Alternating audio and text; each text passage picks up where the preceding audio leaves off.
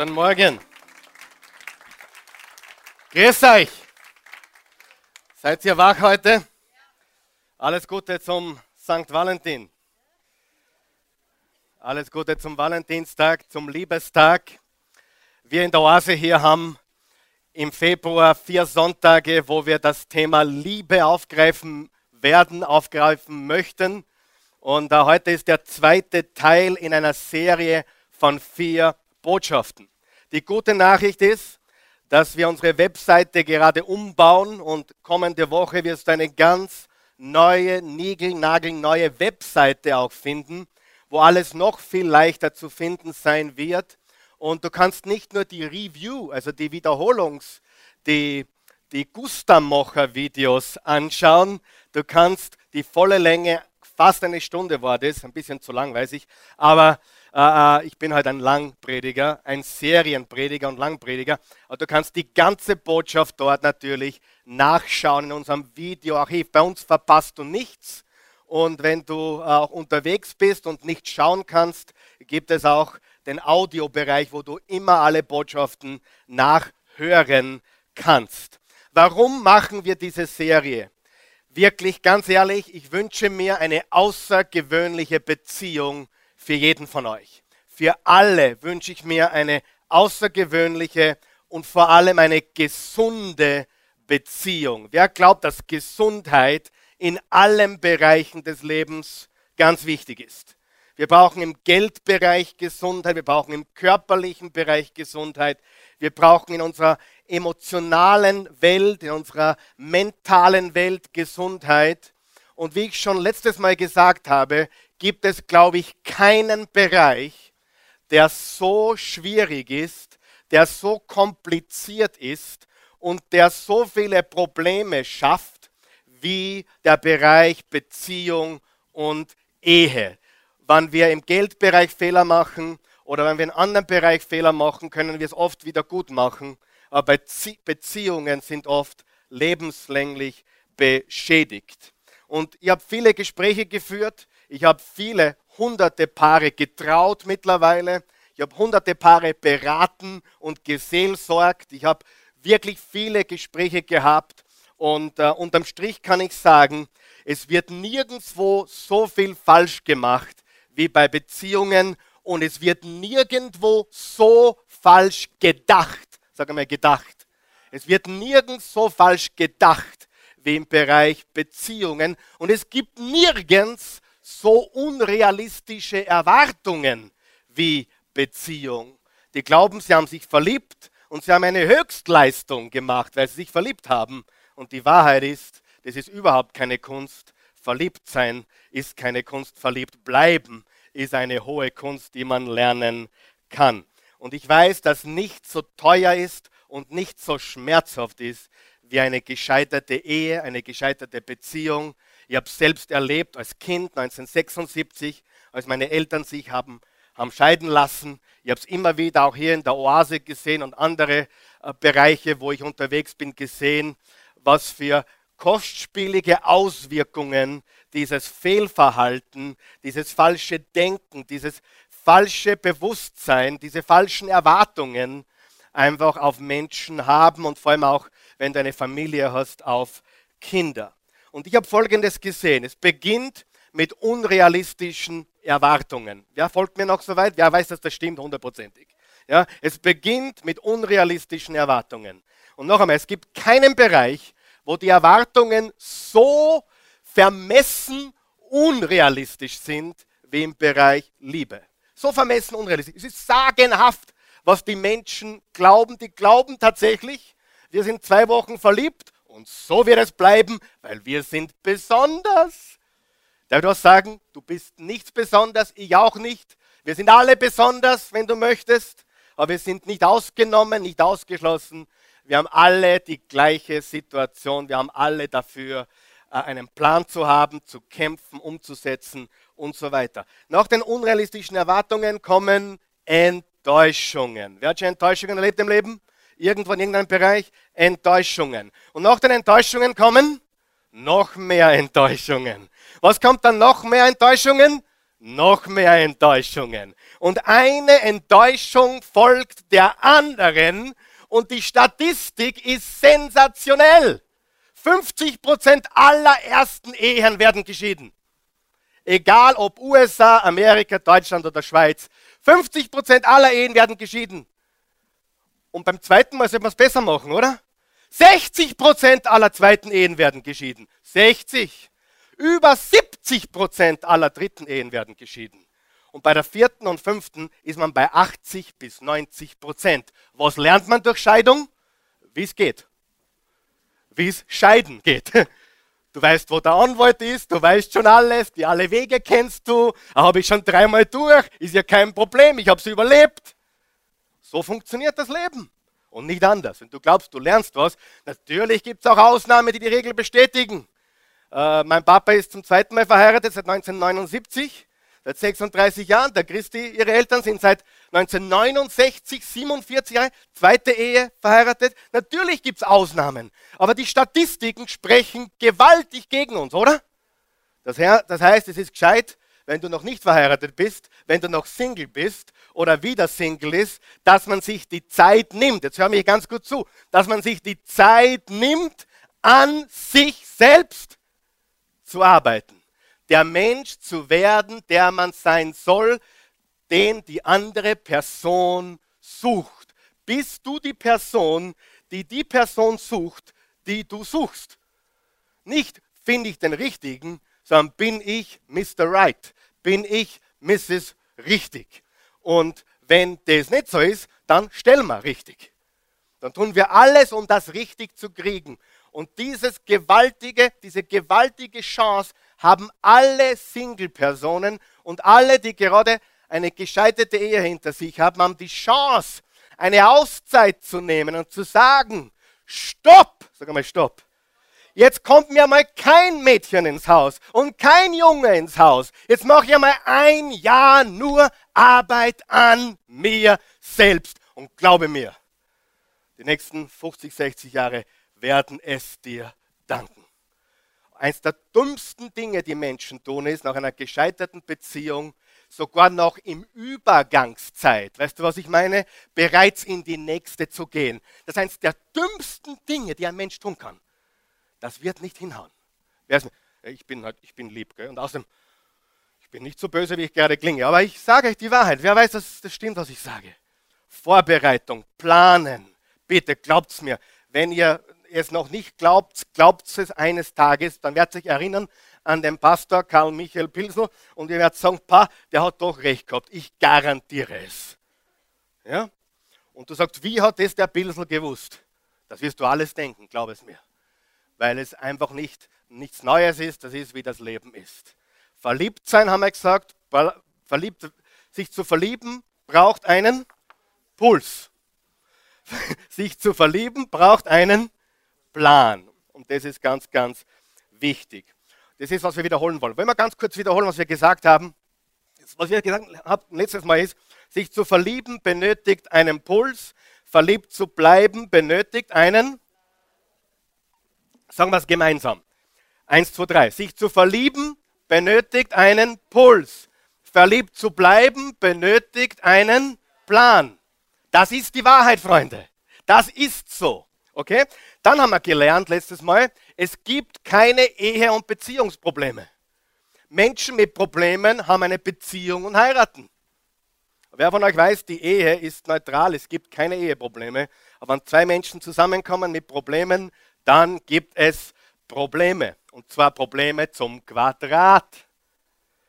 Die Ehe ist kein Problemlöser. Die Ehe offenbart die Probleme, die schon da sind. Sehr viele glauben, ich habe Probleme, mir geht schlecht. Ich habe eine klasse Idee. Ich heirate. Und sagt du was, das ist gar keine klasse Idee. Das passt gar nicht, weil wenn du als Kaputter heiratst, dann kannst du nur eine kaputte wahrscheinlich finden. Und wenn sie nicht kaputt ist, wird es auch noch kaputt. Dann sind beide kaputt.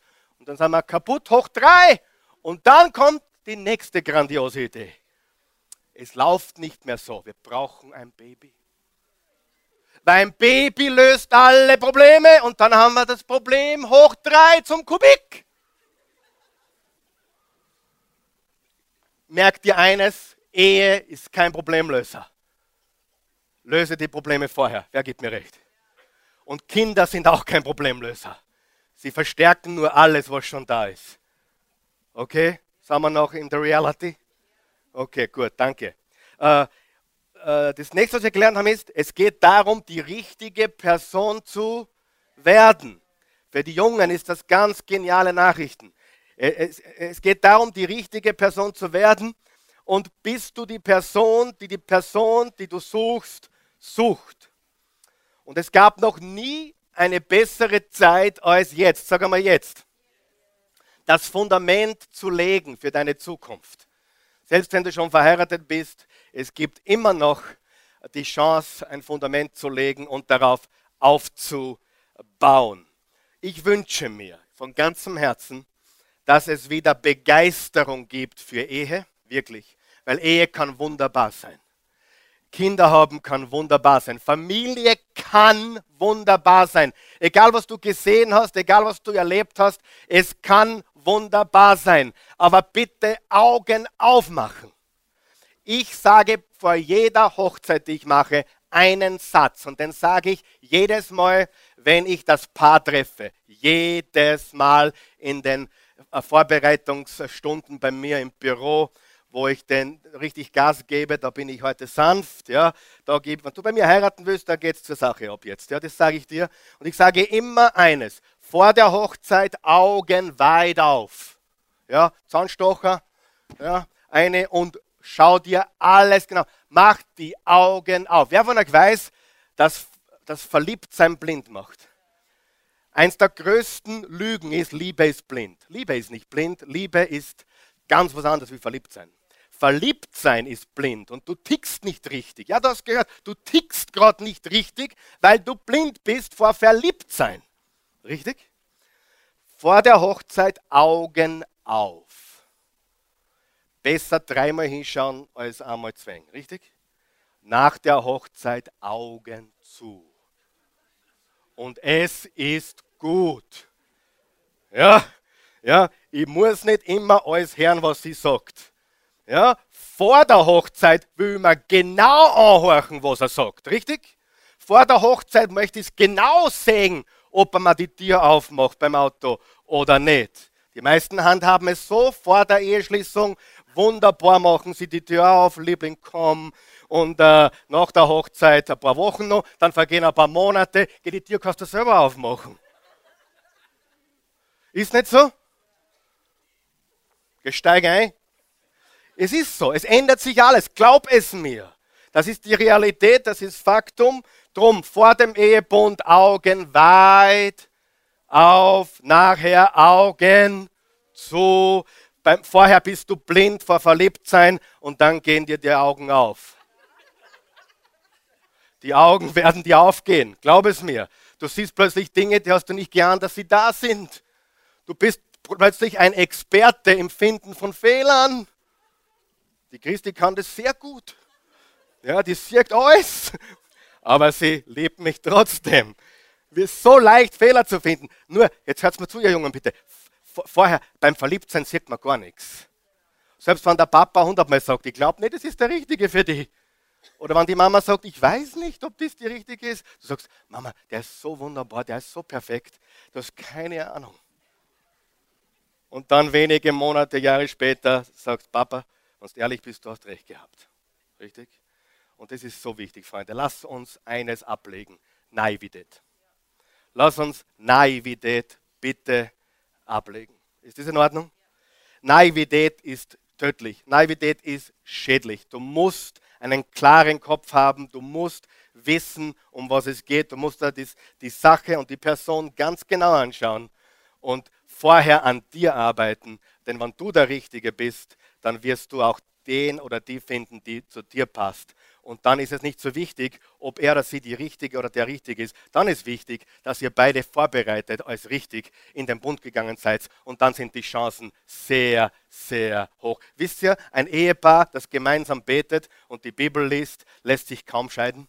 Es ist so gut wie undenkbar und den Gottesdienst besucht. Es gibt eine Studie, 50, merkt ihr, 50 Prozent aller Ehen werden geschieden. Wenn ein Ehepaar gemeinsam betet, gemeinsam in der Heiligen Schrift liest und gemeinsam den Sonntag, gemeinsam, nicht er schickt oder sie schickt, gemeinsam den Gottesdienst besuchen, äh, einen guten, auferbauenden Gottesdienst, so wie dieser oder auch viele andere, dann sind die Chancen total minimiert. Ich habe eine Studie gelesen, dann sind wir bei 5 von 1000, also unter einem Prozent, wenn drei Sachen gegeben ist. Gemeinsam beten, gemeinsam das Wort lesen und gemeinsam mit Family den Gottesdienst besuchen. Das wirkt Wunder, glaub es mir. Wer ist auch meiner Meinung? Das ist gewaltige Sache. Okay, gut. Ähm, ich wünsche mir wieder Begeisterung sozusagen für diesen Bund der Ehe und fürs Heiraten, dass Menschen mit den richtigen Voraussetzungen hineingehen in diesen Bund und äh, mit gesunden Erwartungen, mit dem richtigen Denken wo man vorher an sich gearbeitet hat. Und jetzt, liebe Freunde, nimm deine Outline zur Hand oder liest da vorne mit. Jetzt weihe ich euch oder uns ein in ein Geheimnis. Und ich gebe ehrlich zu, ganz ehrlich, man wird nachlässig mit der Zeit. Aber die ersten zwei bis drei Jahre unserer Ehe, die ersten zwei bis drei Jahre unserer Ehe, ohne Ausnahme, die erst, wenn ich zu Hause war, wenn wir gemeinsam zu Hause waren, die ersten zwei bis drei Jahre unserer Ehe haben wir folgende Bibelpassage jeden Abend vorm Einschlafen uns gegenseitig laut vorgelesen. Und wenn du mich fragen würdest, was für Auswirkungen auf das heute noch hat, 25 Jahre später, dann sage ich dir, das ist unfassbar, was das bewirkt hat. Diese Passage haben wir gemeinsam vielleicht tausendmal gelesen. Tausendmal. Und äh, in letzter Zeit sind wir ein bisschen nachlässig geworden, aber wir haben Gott sei Dank noch diesen Puffer, wir haben Gott sei Dank noch diese, diese ersten zwei, drei Jahre, die haben so viel bewirkt, wo wir das gelesen haben. Und äh, diese Passage ist 1. Korinther 13. 1. Korinther 13 hat 13 Verse, lohnt sich auswendig zu lernen, lohnt sich jeden Abend mit deinem Mann, deiner Frau zu lesen. Es wird Wunder bewirken, wenn du, ähm, wenn du noch nicht verheiratet bist, mit deinem, mit deinem Freund oder Freundin zu lesen. Und du wirst gewaltiges, gewaltiges erleben. Bist du bereit? So, jetzt lesen wir es gemeinsam laut. Ich lese laut, du kannst leise mitlesen. Aber ich lese es jetzt ganz laut und relativ langsam. Und hör auf jedes Wort, bitte. Wenn ich die Sprachen von Menschen und Engeln sprechen könnte, aber keine Liebe hätte, Agape. Nicht Eros, nicht Freundschaft, Liebe, das ist Gottes Liebe. Mit der Liebe Gottes, und die wird dann gleich beschrieben. Aber keine Liebe hätte, wäre ich ein schepperndes Blech, eine lärmende Klingel. Auf Deutsch gesagt, ich würde nur Lärm machen. Egal was ich tue, es ist nur Lärm. Und wenn ich Weissagen könnte und alle Geheimnisse wüsste und jede Erkenntnis besäße und wenn ich alle Glaubenskraft hätte und Berge versetzte, aber keine Liebe hätte, wäre ich nichts. Und wenn ich meinen ganzen Besitz zur Armenspeisung verwendete, ja wenn ich mich selbst aufopferte, um verbrannt zu werden als Märtyrer, aber keine Liebe hätte, nützte es mir nichts. Liebe, wenn Liebe fehlt, ist alles, was wir sagen, nur Lärm, ist alles, was wir leisten, wertlos und äh, sogar unsere Spenden und Gaben, sogar unser, unser Geben, unser eigenes Leben wäre sinnlos oder wertlos, weil wir es tun, damit wir gesehen werden oder dass wir wichtig sind oder sonst irgendetwas. Und dann beschreibt er diese Liebe. Liebe hat Geduld, Liebe ist freundlich, sie kennt keinen Neid, sie macht sich nicht wichtig, Liebe ist nicht arrogant, sie ist nicht taktlos und sucht nicht sich selbst, sie ist nicht egoistisch. Sie lässt sich nicht reizen und trägt Böses nicht nach. Sie freut sich nicht, wenn Unrecht geschieht. Sie freut sich, wenn die Wahrheit siegt.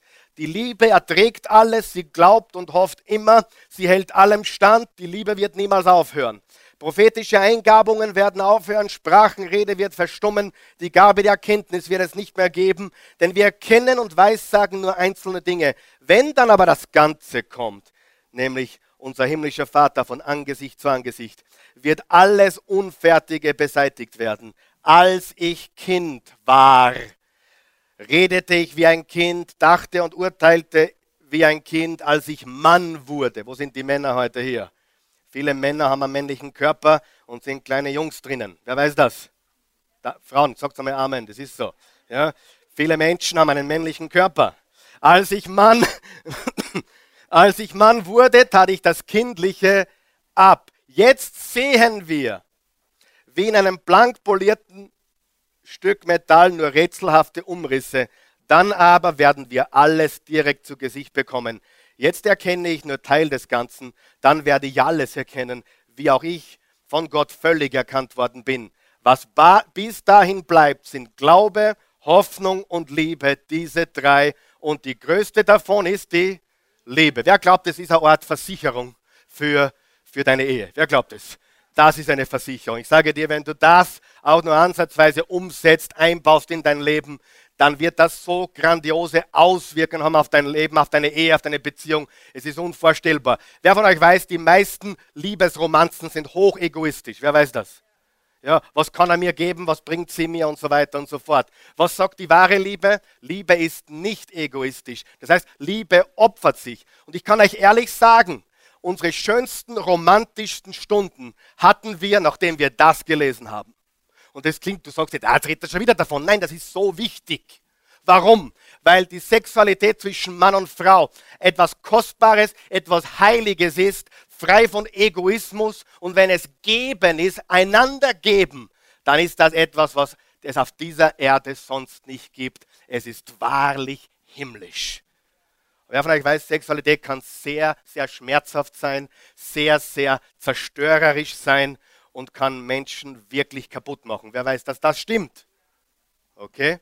Und daher müssen wir verstehen, die Liebe, diese Liebe ist unsere Basis. Aber ich will einen Vers herausgreifen. Und der ist unterstrichen und ich lese ihn noch einmal. Und dann möchte ich zu den Männern reden. Zu den Männern. Dann können die Frauen, ja, äh, stricken, häkeln, träumen, keine Ahnung, äh, was du tun möchtest. Wir haben einmal eine Dame da gehabt, die hat wirklich gestrickt äh, während, während der Predigt, darum habe ich das gesagt. Äh, die hat jedes Mal gestrickt, während ich da gesprochen habe. Und äh, das war lustig. Ja, immer, am Anfang hat es mich aufgeregt und dann habe ich, hab ich drüber lachen können.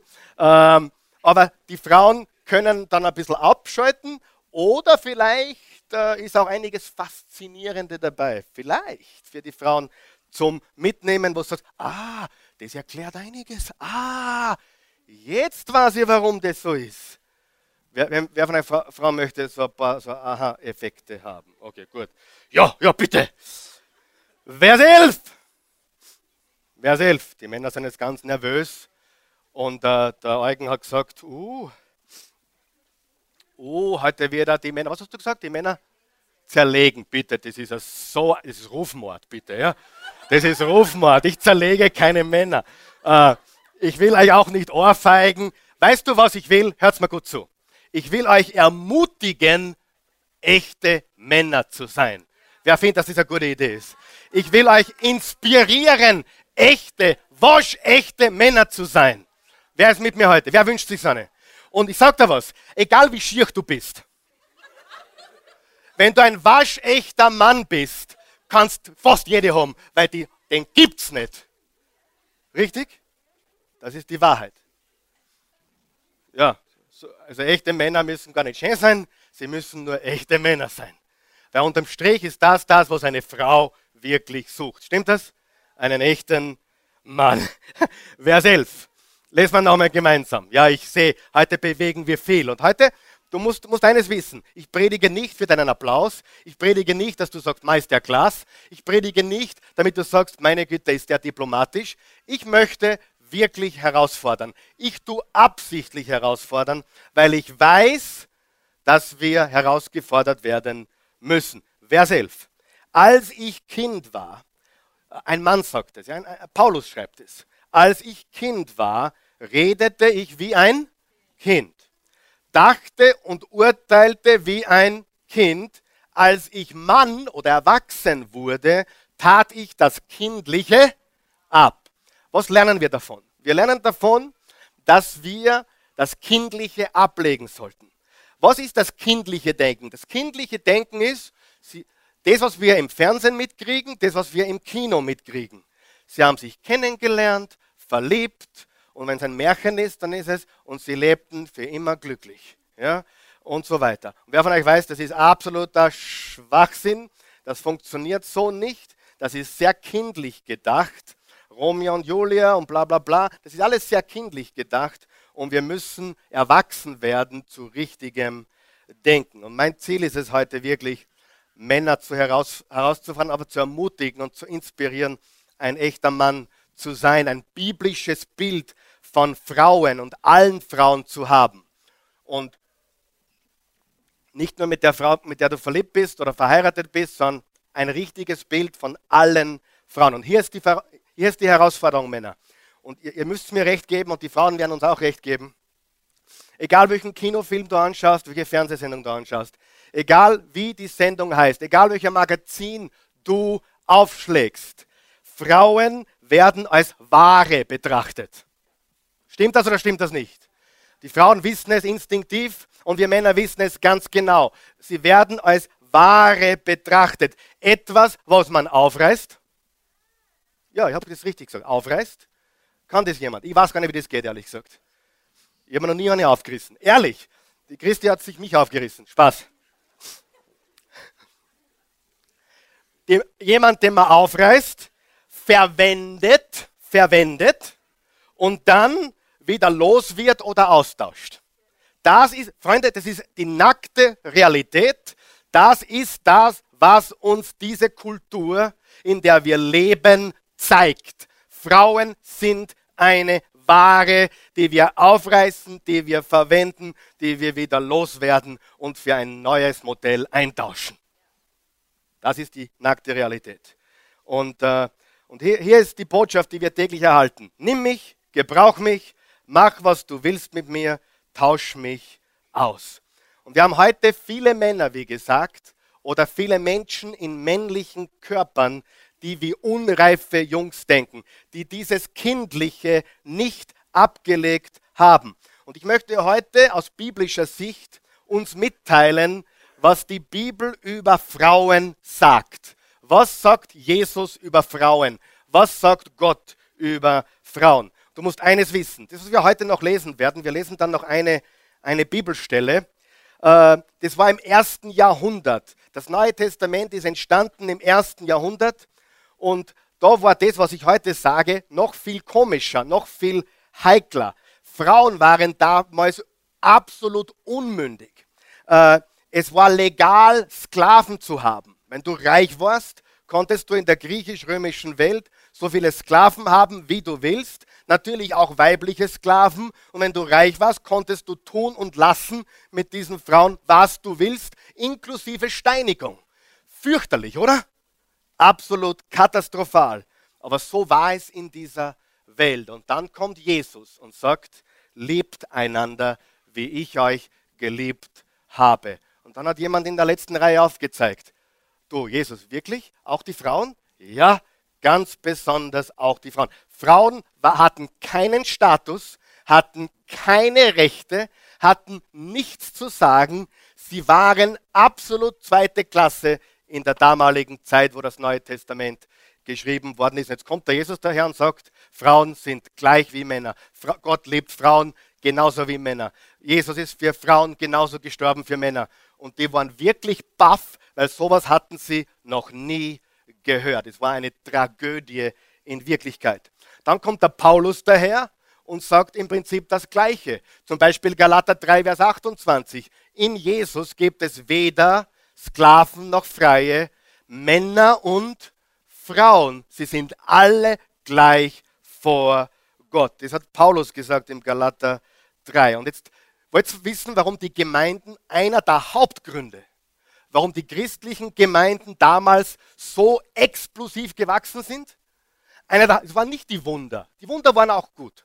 Aber einer der Hauptgründe, jetzt hört mal gut zu, warum die christlichen Gemeinden damals explodiert sind, weil dort Frauen eine Liebe bekamen, die sie in der Welt, in der griechisch-römischen Welt nicht erhalten haben. Wer von euch weiß, Liebe spricht lauter wie eine Predigt. Liebe spricht sogar lauter wie jedes Wunder. Und jetzt kamen diese Frauen auf den Geschmack, hey, diese, diese Glaubenden, diese Christen, diese Menschen lieben Frauen ganz genauso wie Männer. Und das hat die damalige Welt, die voller Sklaven war, wo jede zweite Person, die herumspaziert ist, im römischen und griechischen Reich damals, wo Jesus äh, ge gewesen ist, jede zweite Person war ein Sklave. Jede zweite Person. Kann man sich heute nicht vorstellen. Und in diese Welt sagt Jesus, liebt einander. Auch die Frauen, alle Menschen gleich und so weiter. Paulus hat die gleiche Botschaft gesagt. Und Johannes hat im, äh, Jesus hat im Johannes Kapitel 4 mit einer samaritischen Frau äh, kommuniziert am Jakobsbrunnen. Und die Bibel sagt, dass die Jünger ihn dabei erwischt haben quasi und sie waren komplett aus dem Häuschen, weil sie nicht verstanden haben, dass er mit einer Frau redete und sich von der sogar noch Wasser geben ließ. Das war ein No-Go in dieser jüdischen, römischen, griechischen Kultur. Ist schockierend, oder? Aber da wurde die Bibel geschrieben. Das war das, wo, wo die Bibel geschrieben wurde, wo Jesus sagte, Frauen sind geliebt von Gott, Frauen liebt, äh, Gott liebt Frauen genauso wie die Männer, wo Paulus gesagt hat und so weiter, wo, wo Petrus gesagt hat, wie wir Frauen behandeln sollten. Und für die Jünger war das unverständlich, aber sie haben es erkannt und die Gemeinden sind explodiert, weil die Frauen ihnen die Türen eingelaufen sind, weil sie dort eine Liebe hatten, die sie in der Welt wurden sie mit Füßen getreten, sie wurden als Ware betrachtet und jetzt kommen sie wohin, wo jemand predigt. Frauen, welcome. Das kann man sich gar nicht vorstellen. Ja, Frauen, welcome. Äh, nicht, nicht links, rechts, sondern alle zusammen. Frauen, welcome und so weiter. Kommt herein. Wir lieben euch ganz genauso. Jesus sagt, wir lieben Frauen genauso wie alle Menschen. Und das ist der Hintergrund zum Verständnis. Für uns heute ja nicht so extrem äh, offensichtlich, aber er gibt mir trotzdem recht. Frauen werden als Ware betrachtet. Es gibt genügend Männer, die Frauen als Ware betrachten und wenn es nicht mehr passt, dann lasst man sie halt links oder rechts äh, liegen. Und jetzt lesen wir eine Passage aus 1. Petrus 3, Vers 7, ist ja nur ein Vers eigentlich und da steht folgendes. Entsprechend gilt für die Männer, entsprechend gilt für euch Männer. Entsprechend gilt für euch Männer. Zeigt euch im Zusammenleben mit euren Frauen verständnisvoll und nehmt auf ihre Natur aus schwächere Konstitution Rücksicht. Hast du schon mal gehört vom schwächeren Glied, von der, von der schwächeren Hälfte? Das, weißt du, was das bedeutet? Das heißt nur, Männer, hört mir gut zu. Das heißt nur, dass du sie wahrscheinlich, denke ich einmal, beim Armdrucken schlagen wirst. Mehr heißt das nicht. Mehr heißt das nicht. Dass die Frau, das schwächere Glied oder das schwächere Teil bedeutet nur, sie, Petrus spricht in eine Welt, wo ein Gesetz regierte. Nicht das Stronach-Gesetz, wer das Gold hat, macht die Regeln, sondern ähnlich. Wer die Macht hat, hat Recht. Macht machte richtig. Wenn du der Stärkste warst, hast du Recht gehabt. Wenn du der Reichste warst, hast du Recht gehabt. Und in diese Welt spricht hier Petrus und sagt, hey, ihr seid stärker. Ihr habt mehr Muckis. Nicht mehr, aber wahrscheinlich stärkere. Und die Aufforderung ist, dass Männer ihre Kraft verwenden sollen, Frauen zu schützen. Dass wir unseren Reichtum oder das, was wir haben, dass wir unsere unser, unser, unser, das, was uns zur Verfügung gestellt wurde, nutzen für unsere Familie, für unsere Frauen und nicht als Druckmittel oder sie irgendwie zu manipulieren. Sie, der Mann ist stärker. Aber weißt du, ich kann jetzt ein paar andere Bibelverse vorlesen, wo hervorgeht, dass die Frau viel gescheiter ist. Aber das tun wir jetzt nicht, weil das möchte ich euch nicht antun. Aber es ist die Wahrheit. Und die Wahrheit ist, dass sie schwächer ist, vor allem körperlich schwächer. Sie sind ja durch Gottes Gnade Erben des ewigen Lebens, genau wie ihr, wie ihr Männer. Respektiert und achtet sie also, damit der Erhörung eurer Gebete nichts im Weg steht. Manche Männer fragen sich, warum nichts weitergeht in ihrem Leben. Manche Männer fragen sich, warum beruflich nichts weitergeht oder, oder, oder finanziell. Es ist, weil du die Frau falsch behandelst. Hundertprozentig. Du kannst nicht glücklich sein, du kannst keine Freude haben. Männer wundern sich, warum sie eine Depression haben. Hallo, bist du noch da? Hey, die Frauen sollten jetzt gar nicht aufpassen. Die Frauen sollten sich die Ohrstöpsel reingeben eigentlich. Aber die Wahrheit ist, wenn du keine Liebe hast für deine eigene Frau, dann bist du jemand, der sie nicht achtet, nicht respektiert und du wirst keine Gebete haben, die erhört werden. Du, das steht schwarz auf weiß hier. Jesus erwartet von dir und mir, dass wir uns um unsere eigene Frau kümmern. Nicht um alle anderen, um die eine. Jesus sagt nicht, seid gut zu allen, sondern er sagt, sei gut zu der einen vor allem, sei freundlich zu den anderen. Aber kümmere dich um sie. Sie ist deine Braut. Sie ist die, die Gott dir geschenkt hat.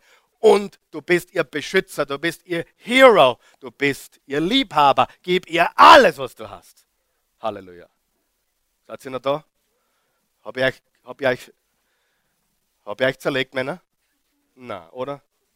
Nein, wirklich nicht. Aber es ist Zeit für eine neue, neue Sicht der Dinge, denke ich. Und sieh, hier ist die nackte Wahrheit. Am Arbeitsplatz wird dir dabei niemand helfen. Deine Kollegen werden diese Denkweise wahrscheinlich nicht unterstützen. Habe ich recht? Und die Kultur, egal wo du hingehst, wird sagen, das ist aber altmodisch. Was hat der Pastor bei euch? Der ist altmodisch.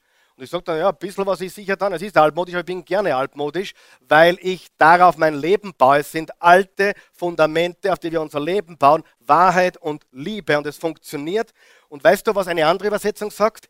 Ehrt sie ehrt sie, ehrt eure Frauen.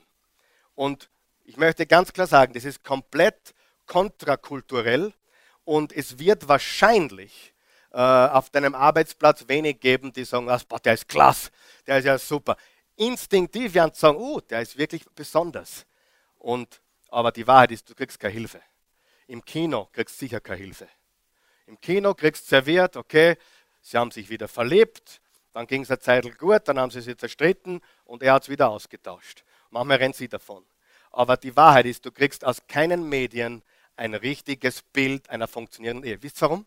Weil es langweilig ist. Meine Ehe ist langweilig. Nicht wirklich. Für, für Außenstehende ist sie langweilig, weil es keine Skandale gibt. Keine Skandale und keine Sandale auf der Strada del Sole, nix. Gibt keine Skandale. Du wirst keinen Skandal finden im Haus Pilsel, den wirst du nicht finden. Und daher wird keiner Story machen drüber, oder? Aber wenn es drunter und drüber geht und wisst ihr, was ich meine? Und das ist die Sache, warum du im Kino äh, oder im Fernsehen nie eine gesunde Familie für, für den Bildschirm kriegst. Da ist immer Patchwork, richtig? Patchwork, Scheidung, äh, Affären. Jeder Film, der irgendwas bringt, hat diese Elemente, oder? Was kriegen wir für ein Bild? Gibt eh nichts mehr Normales.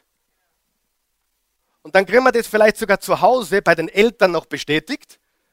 Und dann denken wir, das ist ja, ist ja ein Pfeifentraum. Und ich sage dir, die Ehe ist das Schönste und Kostbarste, was es geben kann zwischen zwei Menschen auf der Erde, wenn man es richtig macht. Wenn man es gut macht. Aber kann man viel falsch machen? Oh mein Gott, mehr als man glaubt. Weil man nicht, wenn man es nicht weiß, dann, wie kann man dann richtig machen? Ja? Wie mein guter Freund Andreas sagt, Wissen macht nicht mächtig, das richtige Wissen macht mächtig. Viele Menschen wissen alles Mögliche, aber das Falsche. Richtig? Sieh, du brauchst nicht viel Wissen. In Wahrheit brauchst du nicht viel Wissen, so wie ich zum Beispiel. Aber du musst das Richtige wissen und das Richtige wissen. Manche junge Menschen, manche ältere Menschen, die pumpen sich voll mit einem Motivationsbuch nach dem anderen und merken nicht, dass sie sich damit kaputt machen. Du hast richtig gehört. Hört auf zum Lesen. Sucht euch das Richtige außer, sucht ihr die richtige, sucht ihr diese Seite außer, 1. Korinther 13 und lest, bis du es auswendig kannst. Bringt da mehr wie zehn Motivationsbücher, die du diese Woche verschlingst. Wer ist meiner Meinung? Wissen, Wissen, Wissen, Wissen, Wissen. Oh, nächstes Seminar, nächstes Seminar. Quatsch. Käse.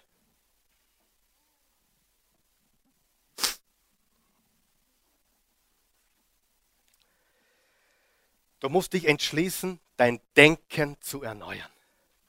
Du musst dich entschließen, dich anders zu verhalten. Bitte einblenden. Du musst dich entschließen, dein Denken zu erneuern. Und du musst du musst dich entschließen, dich anders zu verhalten. Und darüber möchte ich kurz sprechen.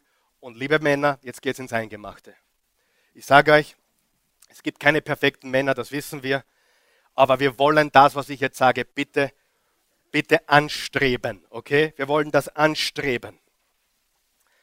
Das erste, mit, mit, über das ich mit euch reden möchte, ist junge Männer, ältere Männer, alle Männer. Wenn du da drin herin sitzt und du, du glaubst, du bist ein Mann, ja, du siehst dich als Mann oder als, als, als, als junger Mann, hör mir jetzt ganz gut zu. Was ich dir jetzt gebe, wird, wenn du es beherzigst, von ganzem Herzen beherzigst, wird es Auswirkungen haben auf dein Leben, deine Ehe, deine Beziehung. Das kannst du dir noch gar nicht vorstellen. Bist du bereit? Die, zwei Fragen. Die erste Frage ist, was hörst du? Was hörst du? So, und jetzt wird es ganz ehrlich und jetzt wird es ganz tief. Männer, wenn du auf Jungs, wenn du auf deiner Playliste, jetzt wird es richtig ernst, wenn du auf deiner Playliste, ich meine, ich spiele noch CDs und äh, höre manchmal noch den Radio, aber es gibt, die Jungen haben eine Playlist, oder? Wie funktioniert das, Playlist? Auf dem iPhone oder auf dem, auf dem äh, Telefon oder auf dem iPad oder auf dem Computer. Du hast eine Playlist. Weiß ihr, was eine Playlist ist? Weißt du auch die Adele, was eine Playlist ist? Ich habe sie erst erfahren vor kurzem. Ja? Also ich bin da noch ein bisschen weit hinten. Wenn du auf deiner Playlist, jetzt hör mir ganz gut zu, für dich und deine zukünftige, für dich und deine Frau, deine zukünftige Frau, wenn du auf deiner Playliste Songs hast mit den Worten Hure, Schlampe, Bitch oder dergleichen, bevor es heute finster wird, lösche sie von deiner Playliste für immer. Ich denke, es hat einen Applaus verdient.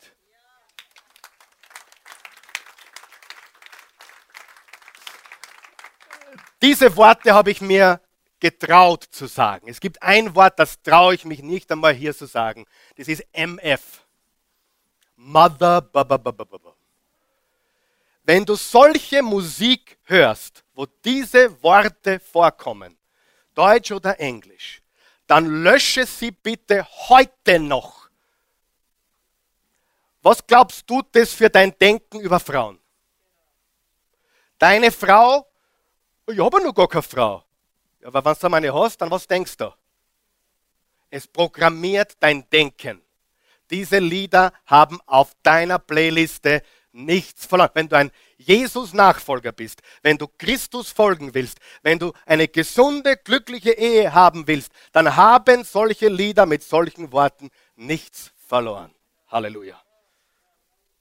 Das sollten wir nie tolerieren. Oh, Pastor, das ist Oldschool. Ja, ich weiß schon. Ohne Oldschool gab es eigentlich New School gar nicht, nur so nebenbei. Oh, das ist ja nur Stil. Jemand sagt, das ist nur Stil. Das mit diesen Worten. Das ist ja nur Stil. Das ist ja nur ein Musikstil. M, F und B und, und H und, und, und ich will die Worte gar nicht mehr wiederholen. Aber das ist ja nur ein Musikstil. Das ist der Zeit, der Zeit, in der wir leben. Wer glaubt, Stopp ist besser?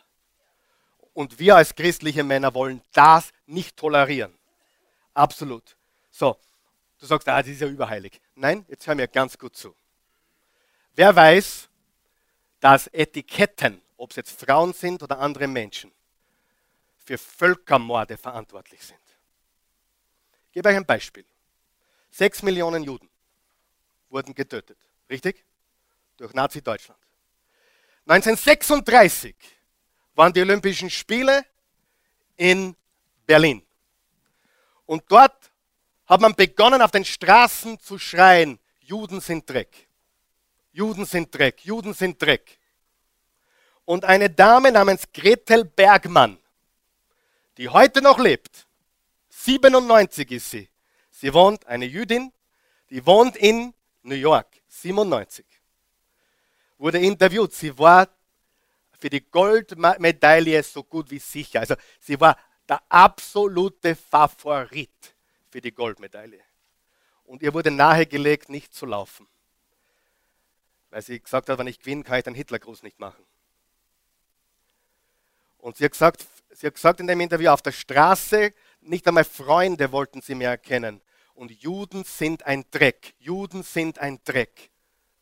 Wer glaubt, es hat sich festgenagelt oder festgefahren in den Gedanken der Menschen? Das gleiche in Ruanda mit den Tutsis, glaube ich, heißen sie. 800.000 Menschen wurden ausgerottet, nur weil eine Gruppe sagte, die sind Dreck. Und wenn wir das zulassen, dass wir über ein anderes Geschlecht solche Worte zulassen, dann brauchen wir uns nicht wundern. Das hat krasse Konsequenzen für die Frauenwelt, aber für junger Mann, junge, junger Mann, auch für dich. Es wird, deine, es wird deine Beziehung zu deiner Frau beeinträchtigen. Es wird deine Beziehung zu Frauen im Allgemeinen beeinträchtigen. Du kannst den ganzen Tag nicht diese Sachen hören und dann glauben, eine gesunde Beziehung zu Frauen zu haben. Undenkbar. Also kein B-Wort, kein H-Wort, kein MF-Wort und kein Sch-Wort. Alles klar? Manche sagen, jetzt habe ich keine Musik mehr zum Hören.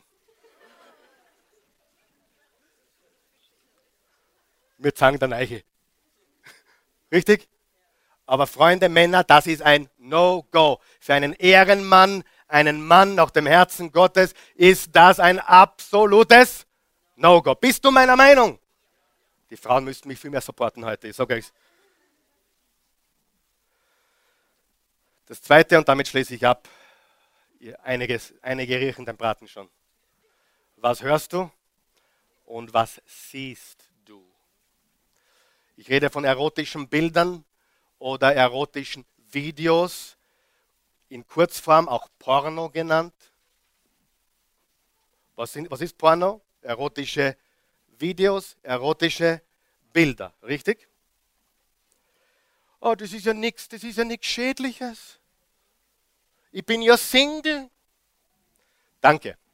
Ich sage euch, was passiert. Wollt ihr jetzt wissen, was passiert? Wenn du regelmäßig Porn schaust, Bilder oder Videos von nackten Frauen oder von sexuellen Akten, du gehst zur Schule. Das ist eine Schule. Das ist eine Ausbildung. Keine gute.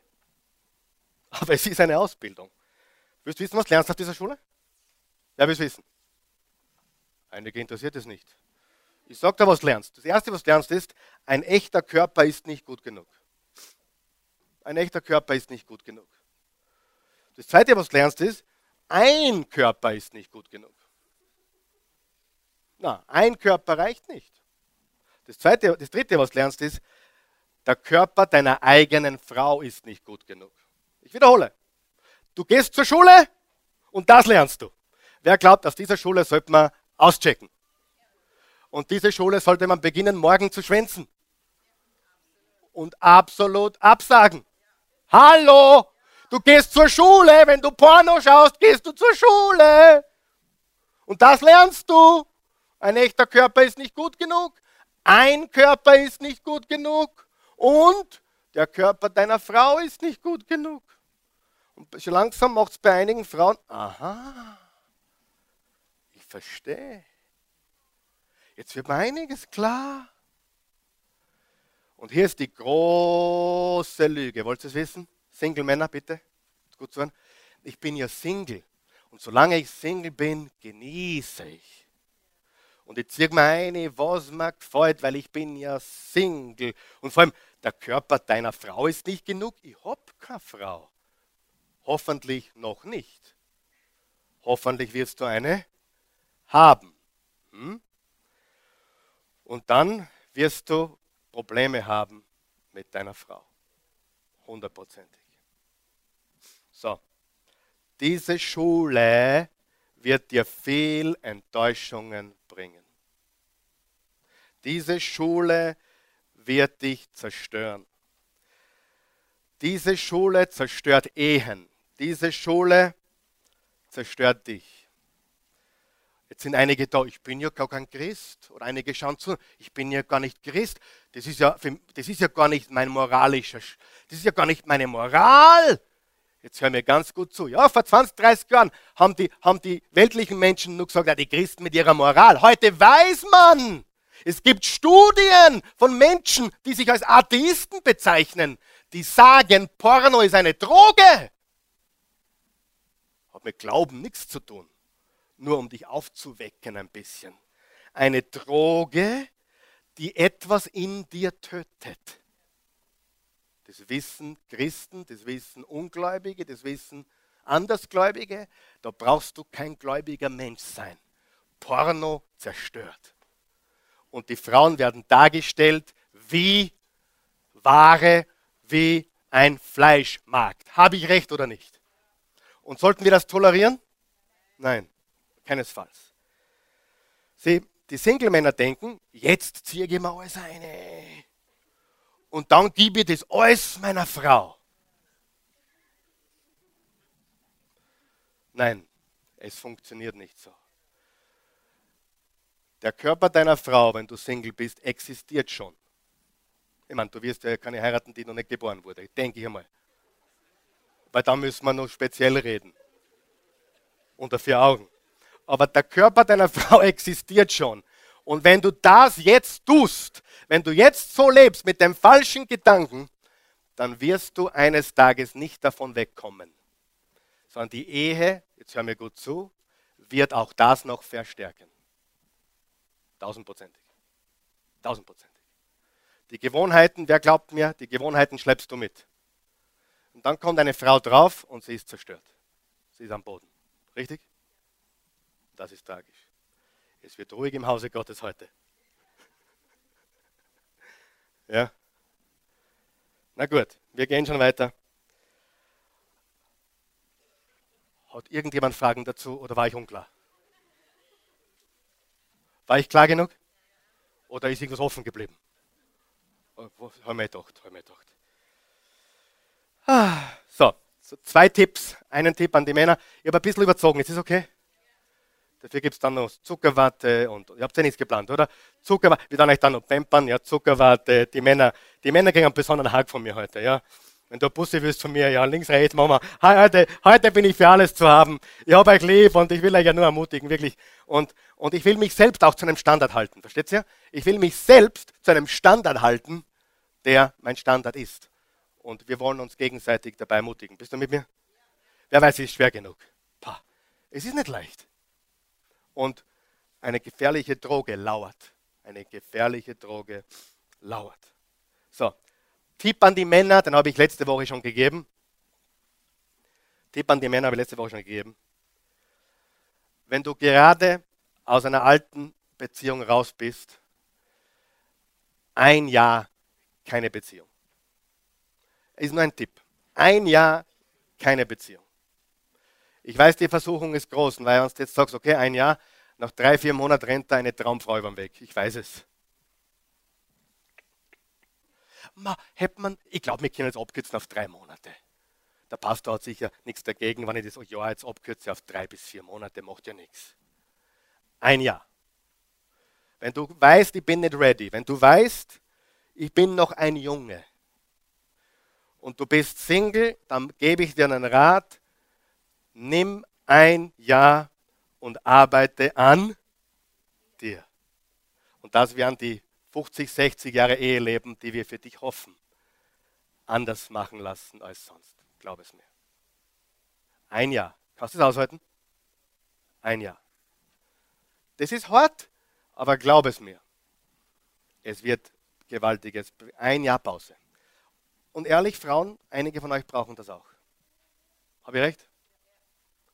Einige fallen schon wieder auf den nächsten rein, der ein bisschen lächeln kann und mit dem Auto protzen kann oder sonst irgendetwas. Ehrlich, einige Frauen müssen sagen, na, jetzt mache ich ein Jahr Pause und ich investiere in mich. Ich lerne Gott kennen, ich lerne mich kennen, ich lese das Wort und ich äh, bringe mich ein, ich tue, ich mache, ich äh, halte mich separat. Ein Jahr. Wer findet das ein guter Tipp? Glaub es mir. Glaub es mir. Verstehen viele nicht, aber es ist eines, das ist vielleicht der wichtigste Tipp heute. So, die Männer auf jeden Fall, die Frauen bitte wahrscheinlich auch. Und ein Tipp an die Frauen. Darf ich ganz ehrlich sein mit euch Frauen? Darf ich? Es sind so wunderbare Frauen hier und so wirklich auch, auch schöne Frauen und, und, und liebenswerte Frauen. Du bist keine Ware. Bist du meiner Meinung? Dann bitte präsentier dich nicht so.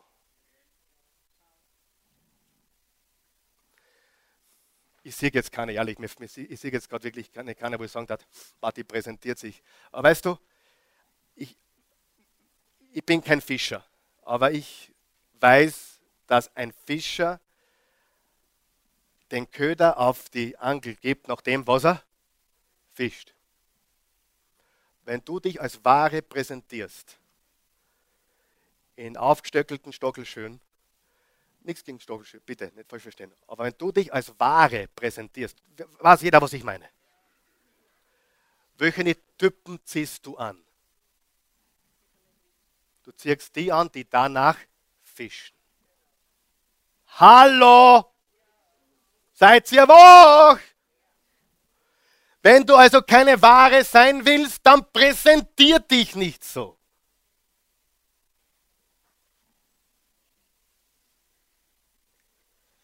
Es rennt da nichts davon, Mann. So, zurück zu den Männern. Weißt du, was passieren wird? Es, willst du die Wahrheit wissen? Es gibt viele Frauen. Die Bernadette ist so eine.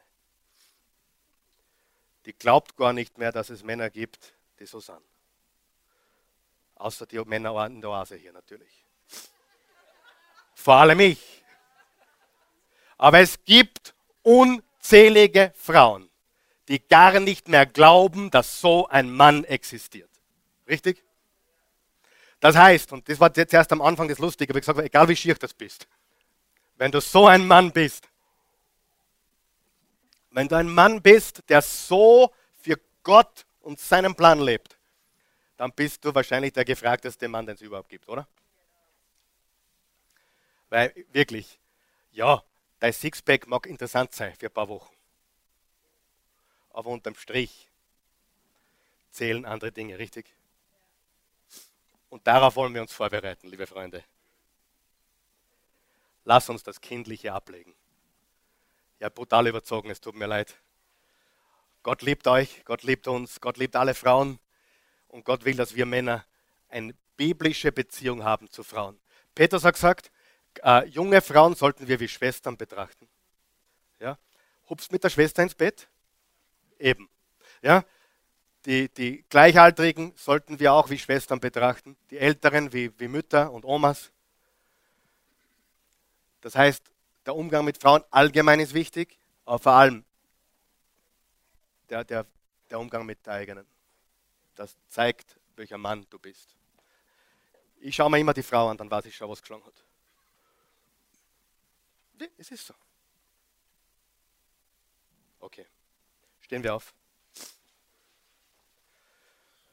Ich hoffe, ich hoffe ihr kommt wieder.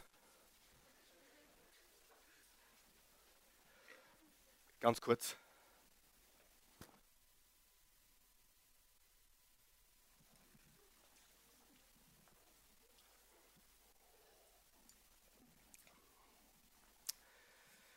So, wir werden jetzt noch beten, wir werden auch das Abendmahl feiern und wir werden dann noch äh, Gemeinschaft haben. Jede Frau kriegt eine Rose heute. Nicht gehen, bevor du die Rose bekommst. Wir werden dann äh, keine Musik mehr machen heute und auch keine Ankündigungen mehr. Wir werden jetzt ganz einfach noch beten, das Abendmahl machen und dann sind wir fertig, okay? Gott ist ein guter Gott. Er liebt dich. Er ist real. Egal, was du bis jetzt gehört hast, wenn, das, wenn du noch nie gehört hast, dass Gott ein, ein, ein echter, liebender Vater ist, dann möchte ich es dir heute sagen. Es ist die Wahrheit. Und vor 2000 Jahren hat er Jesus gesandt, unseren Erlöser, unseren Herrn. Die Bibel sagt, so sehr hat Gott die Welt geliebt, dass er einen einzigen Sohn gab, damit jeder, Mann oder Frau, der an ihn glaubt, nicht verloren geht, sondern ewiges Leben habe. Jesus ist für dich am Kreuz gestorben, aus purer Liebe. Er hat deine Sünden getragen, er ist für deine Schuld gestorben. Er ist der Erlöser der ganzen Welt und das müssen wir den, Menschen sagen. Und es geht ja nicht um Religion, es geht ja um eine Beziehung zu dem Allmächtigen. Zu dieser Beziehung zu Gott, zum Vater. Vielleicht hast du nie einen Vater gehabt oder einen abwesenden Vater gehabt. Vielleicht hast du viel Enttäuschung in der Familie erlebt. Du hast den Glauben verloren an die Ehe, an die Beziehung, an Kinder, an, an, an Gott. Aber ich möchte dir sagen, Gott liebt dich. So wie du bist. Komplett unabhängig von dem, was du getan hast oder was du, was du gelebt hast bis jetzt. Du kannst von vorne beginnen. Und wenn du das glaubst oder glauben möchtest, dann lade ich dich ein, mit uns jetzt dieses Gebet zu sprechen, das ich beten werde und alle zusammen werden wir euch helfen, das zum Ausdruck zu bringen. Die Bibel sagt im Römer 10, Vers 9, wenn du mit dem Mund bekennst, Jesus ist Herr, und mit dem Herzen an seine Auferstehung glaubst, dann bist du gerettet. Mit dem Munde bekennen, Jesus, mein Herr, mit dem Herzen vertrauen, du bist auferstanden von den Toten. Ich bete, bete mir nach, wenn du möchtest. Guter Gott, danke für deine grenzenlose Liebe. Ich möchte mein Leben in deine Hand legen.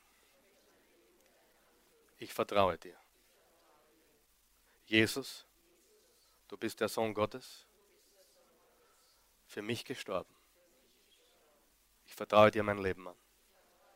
Ich glaube bist am dritten Tage auferstanden. Du lebst.